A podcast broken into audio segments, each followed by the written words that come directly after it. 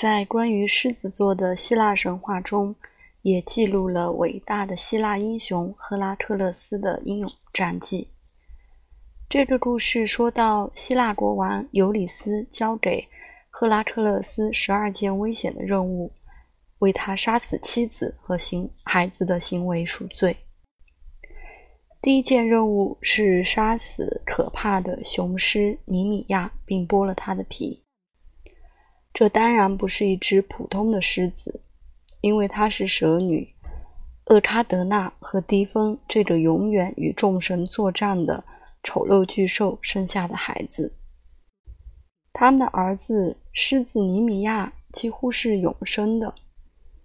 当赫拉特勒斯试图用弓和箭射杀狮子没有成功时，他使出了浑身解数，剑砍棍击。但是没有丝毫没有效果。狮子只是朝着赫拉克勒斯的努力打了几个哈欠。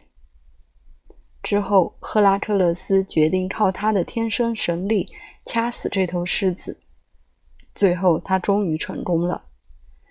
他砍下了狮子的头，并用狮子的爪子剥下了狮皮。